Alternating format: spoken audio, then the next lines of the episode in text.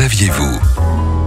Cette semaine, c'est le World Cleanup Day, la journée mondiale du nettoyage de notre planète, avec euh, de nombreuses opérations organisées tout au long de la semaine. Et à cette occasion, on s'intéresse ensemble à ce chiffre faramineux, celui du nombre de déchets jetés tous les ans sur nos routes et autoroutes, environ 77 000 tonnes.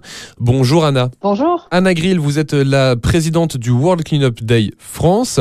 Comment est-ce que nos automobilistes peuvent se joindre au World Cleanup Day? Il est recommandé hein, sur chaque trajet autoroutier de s'arrêter régulièrement. Quand on s'arrête sur une aire d'autoroute, pourquoi ne pas prendre euh, quelques minutes pour ramasser euh, les déchets qu'on trouve sur, euh, sur son trajet pour aller faire une petite pause?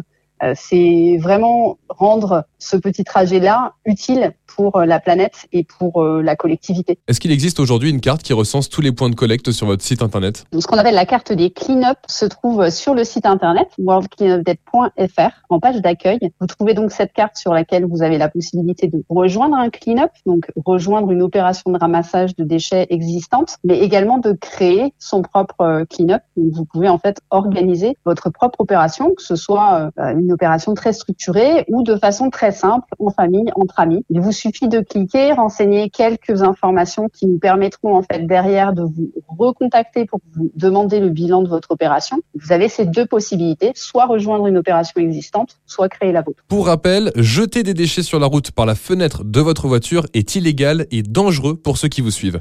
Un déchet sur les voies est un obstacle qui nécessite l'intervention de nos équipes et en plus, ça pollue. Alors si vous avez des déchets dans votre véhicule, arrêtez-vous sur nos aires de repos et de service et pensez à utiliser les poubelles de tri sélectif.